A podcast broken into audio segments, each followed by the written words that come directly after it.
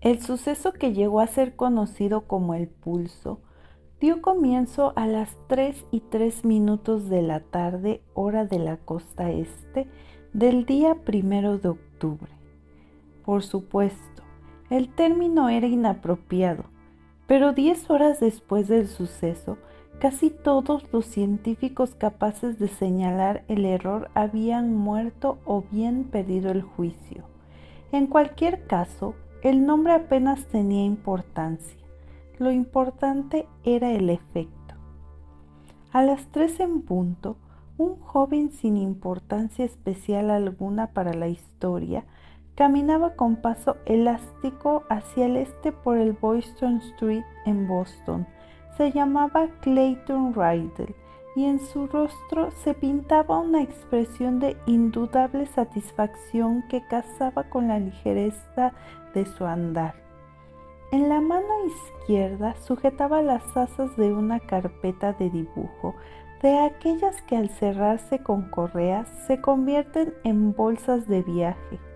Entre los dedos de la mano derecha sostenía el cordel de una bolsa de plástico marrón sobre la que se veían impresas las palabras pequeños tesoros, para quien quisiera leerlas.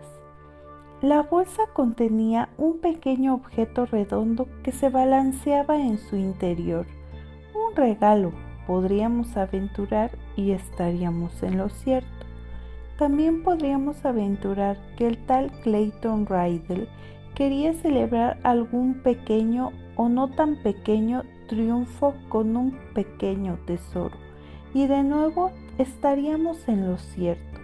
El objeto que contenía la bolsa era un pisapapeles de cristal bastante caro, con una brumosa bola grisácea de diente de león atrapada en su interior.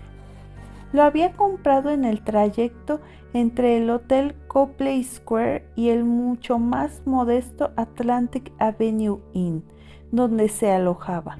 Asustado por la etiqueta pegada a la base del pisapapeles, que marcaba 90 dólares y más asustado aún al recordar que ahora podía permitirse semejantes caprichos. Entregar la tarjeta de crédito a la dependienta le había costado un esfuerzo casi físico. No creía que hubiera sido capaz de hacerlo si el pisapapeles hubiera sido para él. Con toda probabilidad, habría mascullado alguna excusa entre dientes y huido despavorido de la tienda. Sin embargo, se trataba de un regalo para Sharon. A Sharon le gustaban esas cosas y todavía le gustaba él. Pensaré en ti, cariño, le había dicho el día antes de que Clayton viajara a Boston. Teniendo en cuenta lo mal que se lo habían hecho pasar mutuamente durante el último año, aquellas palabras lo habían conmovido y ahora querían conmoverla a ella, si es que todavía estaba a tiempo. El pisapapeles era una pequeñez, un pequeño tesoro, pero Clayton estaba convencido de que a Sharon le encantaría la delicada bruma gris, atrapada en las profundidades del cristal cual niebla de bolsillo. La campanilla del furgón de helados llamó la atención de Clay. El vehículo estaba aparcado frente al Hotel Four Seasons, más ostentoso aún que el Copley Square, y junto al Parque Boston Common que discurría a lo largo de dos o tres manzanas de Boylston Street. En el costado del furgón se veían las palabras Mr. Softy pintadas en todos los colores del arco iris sobre dos cucuruchos de helado danzantes. Ante la ventanilla se agalopaban tres niños, las carteras escolares a sus pies, esperando a que los atendieran. Tras ellos había una mujer en traje chaqueta y con un caniche, así como dos chicas con vaqueros de tiro bajo, iPods y auriculares, ahora colgados del cuello para poder conversar en voz baja y seria. Clay tras ellos, convirtiendo lo que hasta entonces había sido un pequeño grupo en una fila. Había comprado un regalo para su distanciada esposa y de camino a casa pasaría por Comic Supreme para comprar a su hijo el último número de Spider-Man. Así que bien podría darse un capricho. Ardía en deseos de darle la noticia a Sharon, pero su esposa estaría inlocalizable hasta las cuatro menos cuarto, hora a la que llegaba a casa. Tenía intención de quedarse en el hotel hasta que pudiera hablar con ella, paseándose por la pequeña habitación y contemplando la carpeta cerrada. Entre tanto, Mr. Sophie le ayudaría a mantener el tiempo. Entre tanto, Mr. Sophie le ayudaría a matar el tiempo. El tipo del furgón sirvió a los tres niños, dos sándwiches helados y un enorme cucurucho de vainilla y chocolate para el de en medio, que por lo visto invitaba a los otros dos mientras el vendedor se sacaba un caótico manojo de billetes de un dólar del bolsillo de sus modernos vaqueros holgados. La mujer del caniche deslizó la mano en el bolso, sacó el móvil y abrió la pestaña. Las mujeres vestidas con traje chaqueta nunca salían de casa sin el móvil y la American Express. A su espalda en el parque un perro ladró y alguien profirió un grito. A Clayton no le pareció precisamente un grito de alegría, pero al mirar por encima del hombro no vio más que algunos cochecitos, un perro corriendo con un frisbee entre los dientes y muchos metros cuadrados de césped soleado puntando por seductoras zonas de sombra parecía el lugar idóneo para que un hombre que acababa de vender su primera novela gráfica y su correspondiente secuela por una cantidad exorbitante de dinero se sentara a comer un cucurucho de helado de chocolate. Cuando volvió de nuevo la cabeza, los tres niños y sus carteras habían desaparecido y la mujer de chaqueta estaba pidiendo un helado. Una de las dos adolescentes tenía un móvil color verde menta prendido en una pinza a la cadera, mientras que la mujer seguía hablando con el suyo encajado entre la oreja y el hombro. Como siempre se presenciaba alguna variación de aquella conducta. Clay pensó que se hallaba ante un acto que en tiempos se habría considerado de una grosería casi insufrible, si incluso durante una insignificante transacción comercial como un completo desconocido, pero que ahora se estaba convirtiendo en un comportamiento cotidiano que todo el mundo aceptaba sin más. Habla de ello con caminante obscuro, cariño, dijo Sharon. La versión de Sharon que Clayton guardaba en su mente hablaba con frecuencia. Ello también se aplicaba a la verdadera Sharon a despecho de la separación. Ahora bien, nunca le hablaba por el móvil porque Clayton no tenía móvil.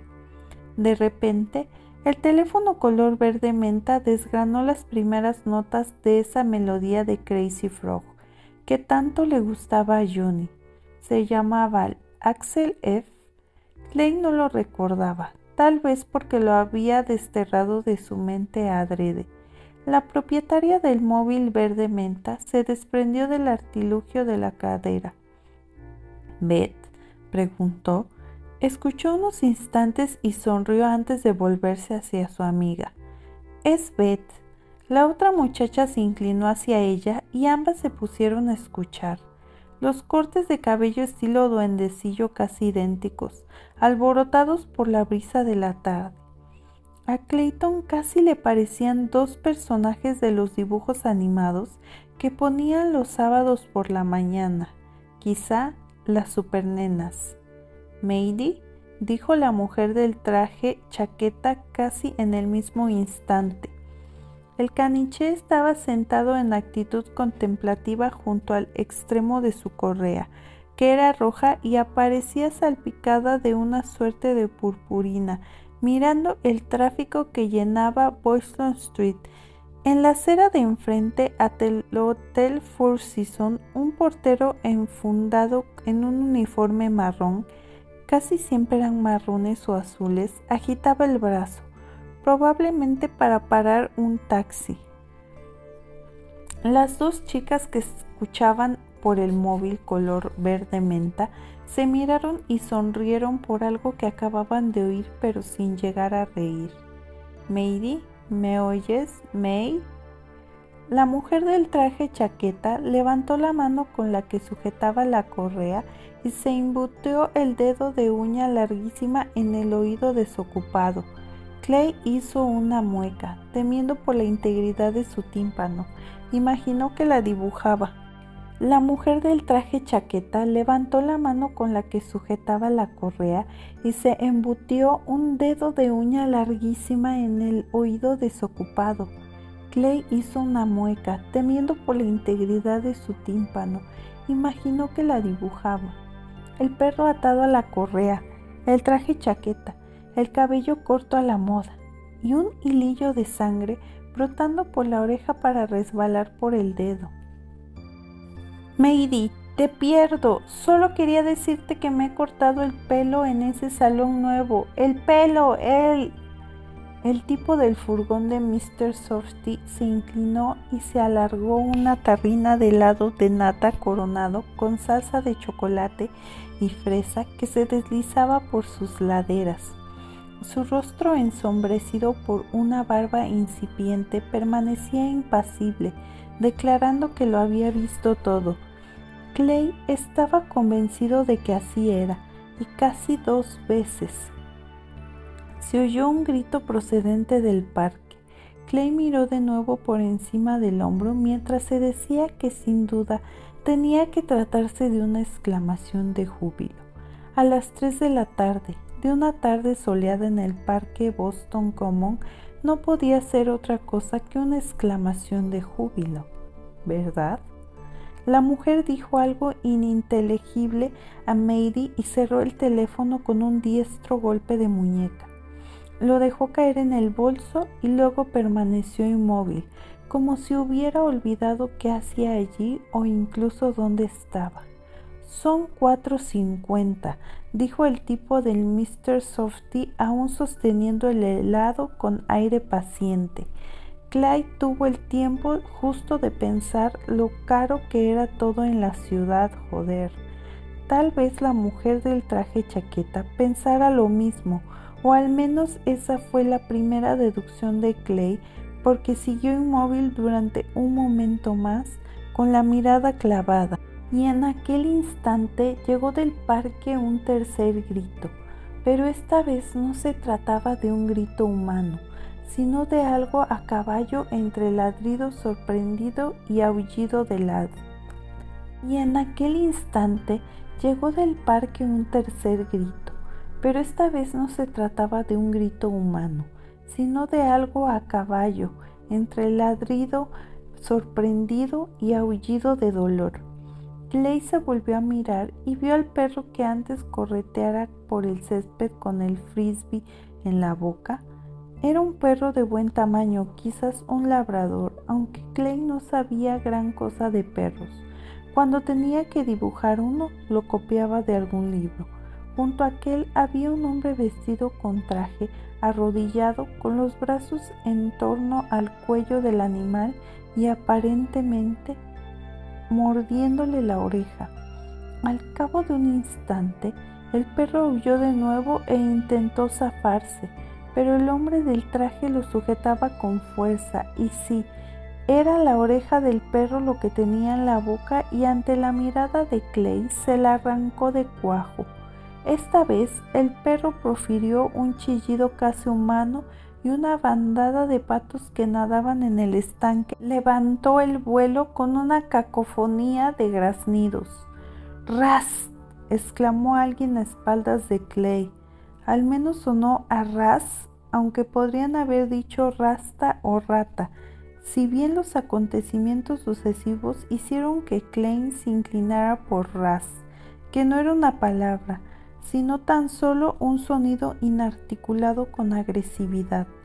Clay se giró de nuevo hacia el furgón de los helados justo a tiempo de ver a la mujer traje chaqueta abalanzarse sobre la ventanilla del vehículo en un intento de agarrar al tipo de Mr. Softy.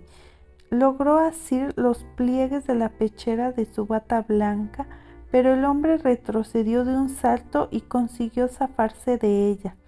Los tacones altos de los zapatos de la mujer se separaron por un instante de la acera y Clay oyó la tela y los botones de su americana deslizarse primero hacia arriba y luego hacia abajo por el saliente del mostrador del furgón.